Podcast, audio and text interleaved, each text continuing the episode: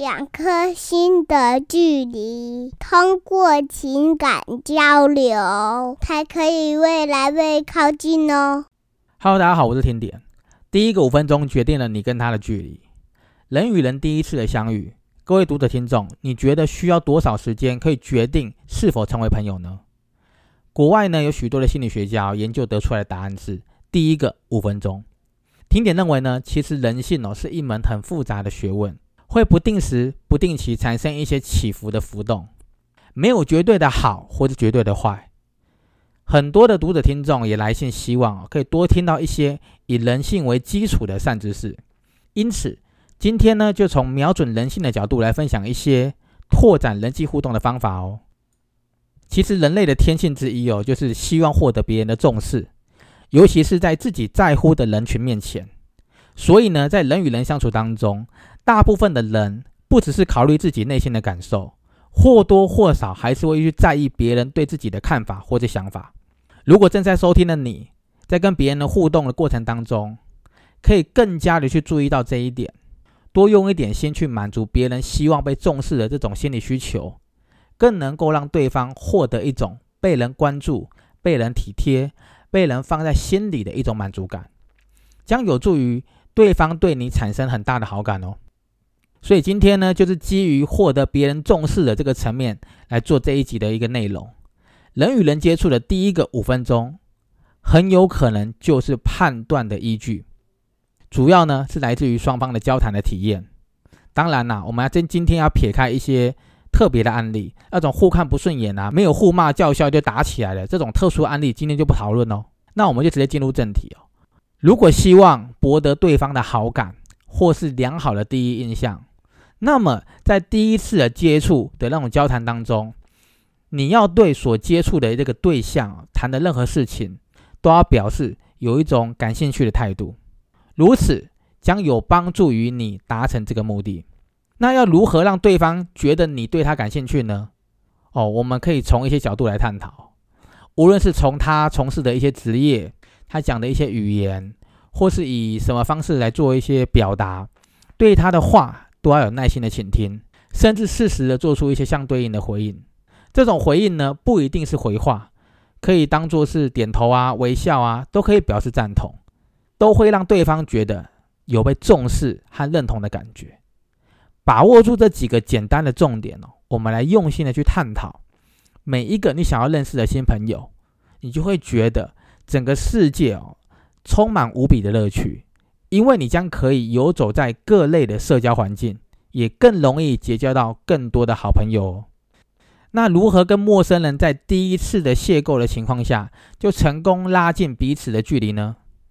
在回答这个问题之前哦，听点想请你思考一个问题：为什么许多的人第一次跟陌生人说话都会感觉到拘谨或是不自在呢？而相反的，为什么跟比较要好的一些亲朋好友讲话？却不会感觉到困难了。其实很简单呐，因为你们有一定的熟悉度嘛，和熟悉的人相处在一起哦，会很自然，会感觉到很协调，就像同学啊、同事啊、同袍、同号、家人、朋友等等，你们的互动会非常自然。可是很多人呢，对于陌生人却一无所知，特别是进入一个充满陌生人的环境。光是这一点，就会让很多人产生那种不自在或是恐惧的心理，就像是一个刚转学到新的学校或新的班级的转学生。这个转学生刚到新的班级，刚刚应征上了一个新的职场，或者是刚刚加入了一个新的社团或是团体之类的，很容易面临那种会怕生的那种未知的压力。所以，要如何来解决怕生这个问题呢？首先呐。你得设法把陌生人变成老朋友才行。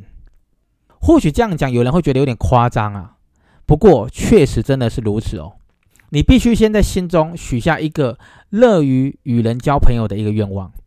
当你心里有这样的渴望的时候，才能让你有所行动。那接下来，我把刚刚讲的东西举两种情况来做一个简单的解说。第一个案例哦，我来举一个例子。当你参加了一个全部都是陌生人的聚会的时候，如果心中还是有点胆怯的话，这里呢听点建议，你可以先坐在一边，多听多看场内各个人事物的一些情况，再选择出你觉得可以亲近的对象，或是接近的对象。那这里呢，对于物色这个对象，其实是有小诀窍的。因为其实我本身也是个怕生的人。那今天来跟大家分享我的当时的一些经验。那这个小诀窍就是，特别去找那些哦跟你一样，在聚会中看起来好像没有熟人，但是又是单独一个人参加聚会的人。其实蛮多这种类似的场合，也是蛮多这样的人的。你可以主动的行动，你可以主动的去跟他们做一些攀谈，你一定会受到他们欢迎的。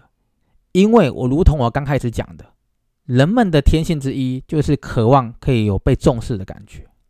真正讨厌与陌生人互动的人，通常啊，这这一类的人都不会一个人去参加需要与陌生人接触的一些聚会或场合。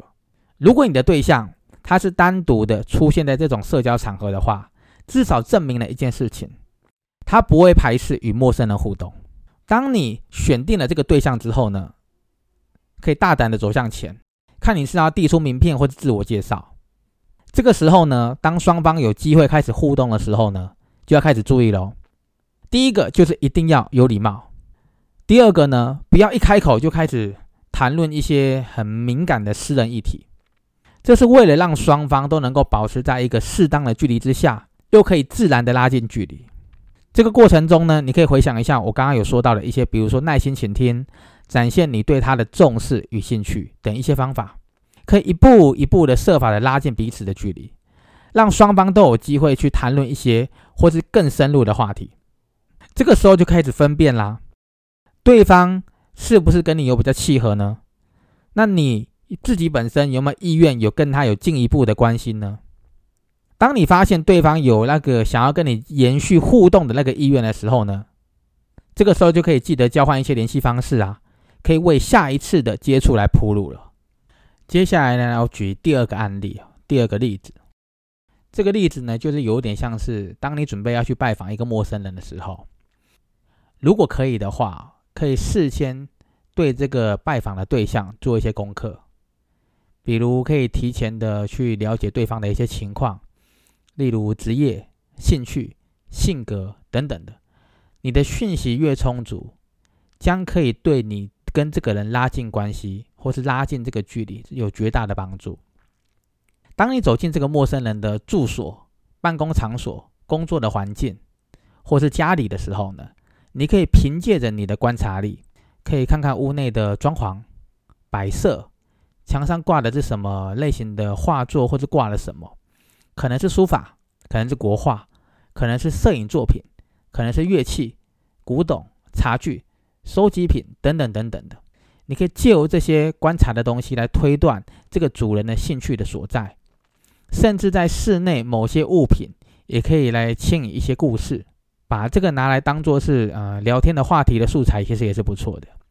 甚至可以把你看到的、观察到的任何一个环境中的细节当做是线索，由浅入深的试探的去推敲主人可能会有哪些喜好或者习惯。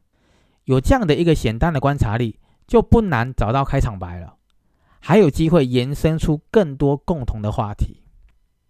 总而言之，在你决定跟某个陌生人开始交谈的时候呢，你也可以不妨的先介绍自己，给对方一个可以接近我们的线索。有时候不一定要先介绍自己的名字啊，因为这样子人家可能会觉得有点唐突。不妨可以先说说自己的工作单位、工作的职业、自己的公司。哦，或是自己呃从事的一些服务之类的，当然也可以问问看对方啊，他的工作单位啊，他的公司啊，他所从事的服务等等之类的。一般而言呢，是先告知对方自己的情况，让对方因为了解而卸下心防，才有机会让对方也愿意相应的告诉你一些有关他自己的情况。接着呢，你可以提问一些有关他本人的，却又不属于敏感。又不涉及隐私的问题。如果是在工作场合认识的，不妨可以问问看对方的工作相关的一些业务的情况啊。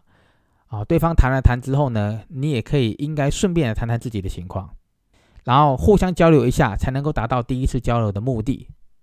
因为跟陌生人谈话，需要比跟你的老朋友或是亲朋好友要更加的留心，还要更加的注意，对方谈话的内容，因为呢，你跟他的见面可能就这五分钟，你对他的一切所知道的是有限的，所以更应该要重视已经得到的任何线索，例如对方的声调、眼神、肢体动作，跟你互动时的反应和回答问题等等的方式，都可以成为你下一步是否要深入发展关系的一些依据。但是有一个重点啊，放到最后当做个小提醒，可以的话，开场白哦，就聊天的开场白，千万不要说 “Hello，今天天气很好”，呃，拜托这种鸟话就别讲了，这是鸟在说的话好吗？天气很好这种事情哦，只会让场面变得很尴尬，又很难去延续这个话题。这正是鸟在讲的话，叫鸟话嘛。相信你对于熟悉的朋友，绝对不会一开场就说。Hello，今天天气很好，对吧？你不会跟你老朋友这样讲，你也不会跟你亲朋好友这样讲。